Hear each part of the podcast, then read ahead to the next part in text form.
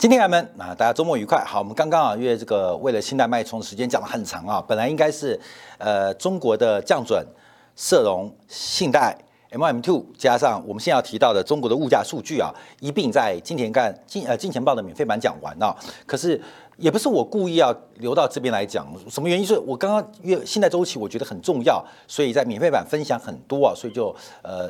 大长舌拖到了时间，好，那我们这边就要讨论到一下中国的物价数据，也是有梗啊，还有中美国昨天公布的这个就业数据啊。我们先看到这个大陆今天公布的七月九号的消费者物价指数，哇，这个年增率有个低啊，百分之一点一啊，百分之一点一啊，美国都已经百分之二点多了，这个中国就要掉到百分之一点一啊，而且美国的目标是百分之二哦，中国的目标是百分之三呢，所以我们看到从刚刚的 M one，从刚刚新增信贷跟社融的差距。还有 CPI，为什么大陆，尤其在这过一周，国务院总理李克强提到了要降准？因为中国景气下滑的速度，不管从金融流动性的呃及时的这个指标，还是整体落后的消费者的指标。都出现了一个快速滑落的发展，这有很多种原因啊。这个新冠疫情对于人类生活跟工作的打击是非常非常大的，不仅是美国对于诗远方、对于生命的价值产生了一个意外的退休潮，中国的影响多大也说不上来。加上中国针对目前房地产的这个多年累积的乱象。尤其是价格或交易行为乱象进行整治，这必然会使得作为一个发展中国家的中国。经济表现受到了影响跟打击，这是必然发生的，所以会不会打到底？当然会打到底啊！这个我就觉得很快的，跟学区房啊、大陆官方、北京啊，这打的有个凶的，这就很棒啊！这个学位基本上是要靠学生努力得来的，而不是靠你的阶级或你财富能够得来的。那种学区房，你看台湾也是一样啊，那学房挤到翻掉，大家都在移户口。我跟你讲，我也移户口啊，没办法，为了要挤到好学校。就是一户口，不然就是念私校，私校又贵又不见得好啊。基本上，所以怎么办？大家都跟着一户口啊。世光就非常感同身受，就叫一户口。那大陆更严啊，要买房子啊。那基本上这变成一个阶级跟财富决定了人生的成功跟学位吗？啊，这是很特别的。好，这些等等的政策影响之下，物价必然会下滑。尤其我们从月增率观察，这个月增率的下滑速度加快。这个叫做我们可以叫微积分的微分指标正在扩大，就是加速性往下的拉力加快。因为以呃六月份跟五月份来讲，五月份是下滑零点二，六月份下滑速度变成负的零点四，都是负的哦。这个跌点我们往前推五四三嘛，其实今年的这个往下最大的拉力啊，以月度来讲，应该是三月份，当时的月增率是下滑零点五，年增率还在往上哦，但有机器效益。可是我们说月增率是火车头，那。年增率是跟在后面，所以月增率有点微分的概念啊，把这个东西做微分的概念啊。所以你看到到了三月、四月、五月，从月增率的一个逐步的收敛跟跌数放缓，中国的 CPI 应该可以在第三季得到控制，就是呃这个 CPI 扣掉基情因素的话，应该得到控制。没有想到六月份物价又重新加速往下，又重新加速往下，这使得中国的物价出现了通缩的。一个具体发展跟具体现象，所以逼迫啊人行要进行降准的大动作，来进行一个调整。而这个降准动作当然要透过间接的一个发展，所以可能需要一段时间，这是我们做关注的。那我们从消费者物价指数为什么会下跌啊？关面这个表没办法就变那么细啊，这个大家可以在呃大陆的国家统计局写抓到，因为从整个同比啊年增率做观察，基本上除了原油价格去年基期较低之外。几乎没有东西年增率超过人行的目标百分之三，这些因子、这些权重的一些商品都不能超过百分之三，那 CPI 怎么可能超过百分之三嘛？各位，你懂意思吗？全班的同学都是烂学生，那老师怎么可能教出好成绩呢？这是很困难的事情啊，因为这个成分的问题啊。那尤其是猪肉价格的下跌，反而更是拖累整个中国。消费者物价甚至进入通缩环节、通缩压力的一个具体的一个商品，那是猪肉吗？不是。关没有？我们不能怪猪肉，反而去看一下为什么猪肉会大跌。关没有？猪肉是个必需品，为什么猪肉会大跌？是猪肉养的多吗？可能更多的是猪肉的需求。那中国的库存周期比全球来的早，你可以看到，从去年到今年，中国对于农产品国际包括美国的进口需求，所以我们可以想见而知的，大量进口的农产品其实都经过转化，热量跟蛋白质。外面，你不可能每天吃饭就只吃面条嘛，总要加点葱，加点蒜，加个牛肉汤嘛，牛肉嘛。那你不可能吃每天吃豆腐嘛。你可能也要是吃点肉嘛，所以进口的农作物都会进行热量跟蛋白质的转化，我们可以这样讲。所以过去这一整年的农产品暴增，代表中国除了自产之外，大量进口这个呃热类、热量跟蛋白质。我们可以直接讲哦，进口热量跟蛋白质，那经过中国的二次加工，变成肉类，变成菜，嗯，这个基本上就变成了我们的食品嘛。那这个反映什么现象？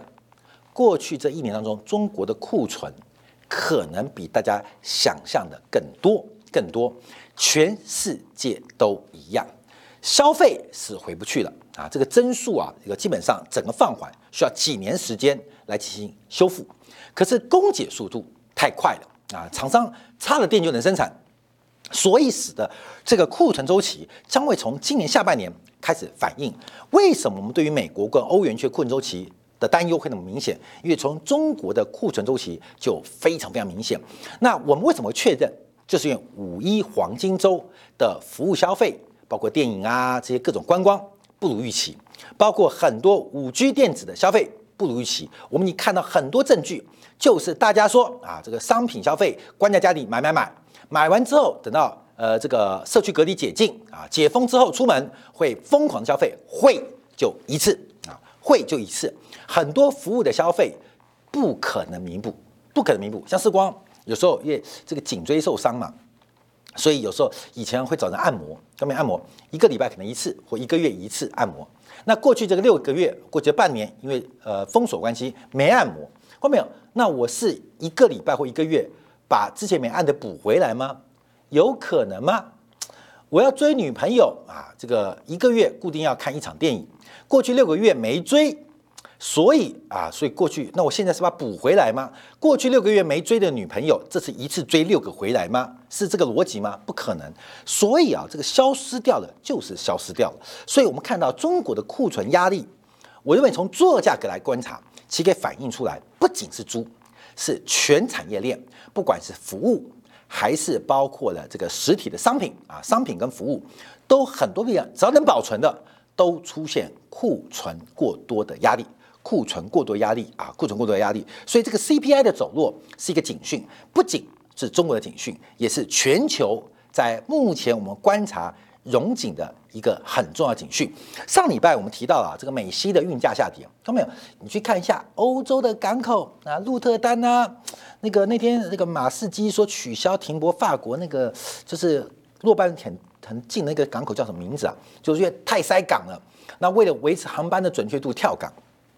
我就很好奇有多塞，一打开来看，塞个弹头啦！现在港口船都没有啊，船都没有，因为都跳港了嘛，都跳。所以欧洲运价在这礼拜开始跌了啊，这个追求修欧洲美系运价就旺季开始止跌，那欧洲运价开始跌了，因为什么？关键这个东西啊，消费完就自然就消化掉了嘛，就消化掉了，所以这个库存问题会很麻烦。好，我们再看 PPI，生产者物价、产出者物价啊，基本上也是下滑。而且月增率下滑速度非常快哦，下滑速度非常快哦。那年增率仍然是增加八点八 percent，可是确定出现了转折，这是我们跟大家提到的中国的库存周期进入了被动去库存。什么叫做被动去库存？时光你怎么说？为什么？你看我们讲说被动加库存、主动加库存、被动去库存到这个主动去啊，这个呃主动去库存阶段，现在要进入一个主动去库存啊，再对对对再再说一次，这个。被动去库存啊，然后进入了这个主动加库存，主动加库存之后是被动加库存，被动加库存之后是主动去库存，然后主动去库存是被动去库存。好过没有？从主动去库存，这“主动”两个字啊，这是一个死亡交叉嘛？关键我们不是画那个库存周期往下吗？今天没提供大家那个交叉点，怎么证明？什么叫做主动降价？就降价。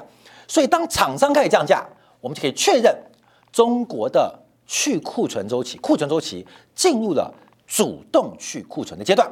假如再配合刚刚前面提到的信贷脉冲，就更可以验证现在这个行情。好，这一验证，关没有？你听到的不是四光布拉布拉布拉的声音，你听到的是一个行情的方向。各位懂意思了吗？怎么去验证信贷脉冲？信贷脉冲怎么来观察库存周期？当两个同向都确认的时候，你就简单的嘛，你懂意思吗？一加一等于二啊，然后验算一下，就是一加一等于二嘛。当一确定是一，这个一也是一的时候，那二就一定会掉出来二。那二什么行情？所以后面我们看到，从这个 PPI 下跌，我们在上次啊上个月啊就等于过了一个月，我们就跟他提到，一旦这个厂商的出厂者价格还下跌。为什么下跌？因为要降价求售嘛，这就主动两个字，主动，呃，卖不掉，卖不掉可以等，那就是被动去库存，不可能，被动不可能，呃。那那做降价嘛，所以中国的困周期出现了一个很重要的转折，这是关面要特别来做留意的。那为什么呢？啊，为什么呢？我们看到这张图，我们先跳过，为时间关系啊。因为从整个行业分析做观察，不管是生活资料、生产资料，还是上游到下游做观察，整个中国的一个产出啊，出现了一个非常重要的变化，就是很难转嫁。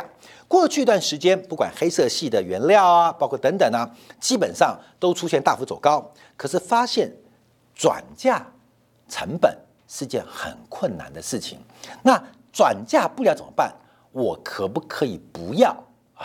当我不要，信贷脉冲就往下了啊，懂意思吗？我不要，那不要也就算了。那手上已经有了怎么办啊？怎么办？那手上有开始降价啊，关美这就知道库存周期了，也开始往下。所以，我们看到从整个厂商的价格跟目前出产者的价格，我们可以观察到整个商品市场的变化，它就是个高点。虽然最近啊，像时光非常喜欢那个半夏投资的理赔，应该在焦炭身上翻车了，因为他大力看好。那他看好完之后，飙升，飙升之后又破掉，又跌掉。可事实上，我认为从整个周期的关注来讲的话，基本上还是机会没发生。择时跟择股嘛，看到没有？择时我们基本上做宏观分析是抓择时，择股比较难，你知道吗？啊，你懂吗？就跟杨明六块钱跟大家讲很好，要买航运股，长期抱住啊，抱到十二块就抱不住了，后来涨到一百二十块，不是涨一百二十块，涨到两百多。择股很难啊，后面那是大家的命，我们只负责择时啊，后面择时。当然，从很多的什么因子分析，我们将会一连串的一些在经典课程跟大家分享，就是择股可以怎么做啊，择股怎么做。所以择时择股，宏观经济更多给我们带来的是择时啊，各位你懂意思吗？挑出那个时间跟环境，这择时不是单纯时间点，还有氛围跟环境。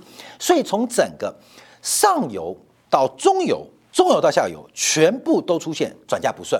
所以这个价格会从下游一路跌到中游，中游跌到上游，一路再跌回去，看到没有？一路跌回去就是往上游跌。那等到上游开始跌的时候，下游跌的会更快，可是下游会跌不动，就进入了库存周期的底部啦。信贷脉冲也到底部啦，跌不动的时候。啊，我已经忍很久，不会再跌了。好了好了，你就买一下吧，你懂吗？就不会再跌的时候，基本上消费就会要正常，这时候的景气就会出现改变，经济的周期循环就是如此啊。所以我们在这边做观察，所以最后我们观察一下这个 PPI 跟 CPI 的一个差距啊，仍然保持七点七 percent 的一个历史最高的水平，就是目前厂商的出厂价跟消费者的价格，还有厂商的成本价的落差是非常非常大的。这对于财报来讲，对于利润来好，全社会的利润来讲是不利的，因为是利润是往上游堆积，并没有往下游来分享。那没有往下游分享，也就不会有长期可持续性的消费能力，这是个负向循环。所以我们跟大家分享过这个变化跟影响。好，这个是个落后指标，CPI、PPI 的主要是落后指标，根本它是个落后指标。但我们已经加了很多领先指标嘛，所以你要来回的做观察。好，那我们这边要提到的就是呃，这个美国的物价数据啊。今天是七月九号，这个这个手板呢，本来是要今天在金钱报做的，因为今天谁知道人行也不通知一下就降准，人行每次公布社融信贷 M M two 的时候都是忽然公布的，所以这个题目就被我们挤到了这个金铁港，就是我们讲的中美脱钩。关键你知道七月九号什么时候吗？七月九号是什么日子吗？七月九号就是新中国，中华人民共和国进入世界的时代。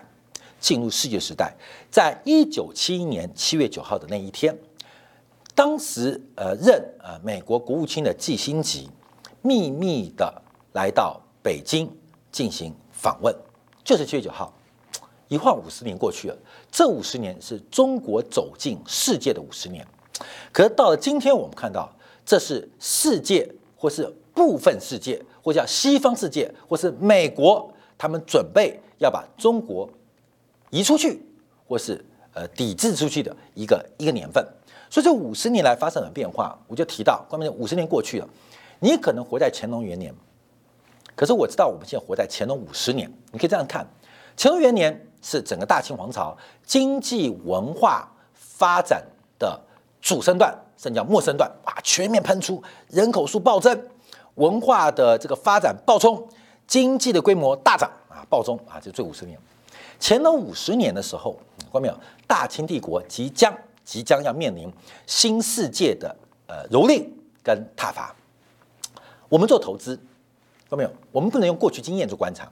可能是一个新时代的五十年，所以昨天啊，在这样的地方提到这个大时代变化，尤其次光目前在台北制作，啊，结团队在台北，这个大时代变化真的不知道会怎么发展，我们能够在一起有多少缘分？或变化其实是不可知的啊，是不可知的。可这五十年的发展影响是非常大的。我刚才今年报的题目提到，这个中国的降息解救世界，在昨天的下跌。那昨天前美国股市能够撑盘啊，包括了波音、包括特斯拉、包括了亚马逊，都跟中国因子有关。好，这个我们下礼拜一会继续再跟大家分析来结分析更细致的有关于中美脱钩的问题。我们今天要把一个东西啊来做个解读，就是美国的就业数据。昨天公布啊，美国初领失业金人数维持在三十七点三万啊，基本上初领失业金的人数并没有进一步下滑，这个蛮危险的哦。就是美国的失业不是只有懒散而已哦，很多人回来找不到工作哦，这个问题是有的哦，而且叫摩擦性失业，叫长期的这种结构性失业已经出现了。就新冠疫情之后，这后面其实视光做团队的负责人也会有啊。在这新冠疫情之后啊，其实有些员工我觉得真的也没有合作空间了，又忽然觉得没你没不没差。我们分流上班了一个半月之后，好像有些员工是不是没感觉？你知道吗？真的没感觉，你知道吗？没感觉，没你没感觉。这讲话，这关键这是现实啊。作为一个呃一个团队的负责人或领导，你就要判断，因为这是成本跟效益的问题啊。没感觉，啊没感觉。好，那现在新冠疫情结束了，我要还上班，哎，别了，你不用了。你不用上班了啊！你不用上班了，所以这很多原因，包括了长期的一些结构性问题，在这一次新冠疫情发生了。好，这个观众特别留意，持续申领失业金人数有逐步放缓啊。我们关注这个指标啊，因为美国目前啊申请各式各样失业救济补贴人大概有一千四百二十万人，这数字在下滑哦。我们上个礼拜有分析过这个数字啊，因为我们刚刚看到的初领跟续领是这个表格，是这一栏。是这一栏啊，这一栏，这一栏。那最特别的是疫情失业补贴跟疫情紧急的这个失业补助啊，直到目前为止啊，刚刚公布的上周啊，大概还有一千一百多万人吧，这加起来看九百一千一百七十万人，一千呃一千一百七十万左右，对，一千一啊，一千哎一对不起，一千零七十四万七一千零七十三万人呐，一千零七十三万人。一千年领的就是那个特新冠疫情的特别补贴，而这个就大家提到，等到美国退出这个呃新冠疫情的就业就失业补贴之后，这又回来有没有回来？有，这个上周啊，基本上领取这种特殊新冠疫情补贴的人就少了大概四十六万人，就少四十六万人。代表真的有人在回来哦，就是慢慢没有补贴了，就知道回来开始工作。这方面是减少大概四十六万人啊，四十六万人就是失业补贴领养是。那会不会继续加大？会，会继续加大。因为按照每周四十六万人，而且到了这个七月份开始会加快，大概每年每个月每个月会有大概将近两百万以上，甚至视光认为会有三百万人，每个月会有三百万的失业人开始回到就业岗位。大概每个月大概会持续到年底啊，持续到年底就是三百，就是高峰期过，这三百、三百呢，两百、一百八就下去了。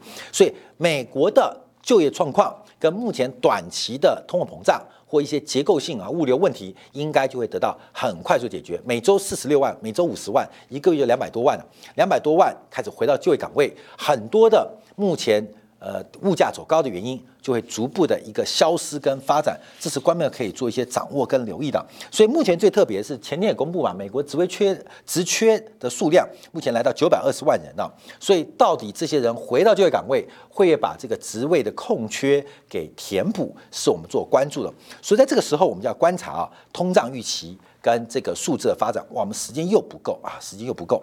那我们来观察一下，因为在昨天晚上，我们看到实际利率是反弹零点零三个百分点，就三个 BP，实际利率是反弹三个 BP，但通胀预期是大幅度的滑落六个 BP。哎，关键这有点妙，因为世光在这个礼拜初期的时候，我们观察到的是这个呃通胀预期嘛，可能跌不动，那加实质利率继续跌。所以，我们对于这个贵金属作为指标是比较观察的。可是，我们看到这礼拜哦，蛮恐怖的，六个 BP，三个 BP，两个 BP，还上礼拜五跌两个 BP。所以，光是这过去这四天呢，这个通胀预期就掉了零点一三个百分点，十三个 BP，很多哦。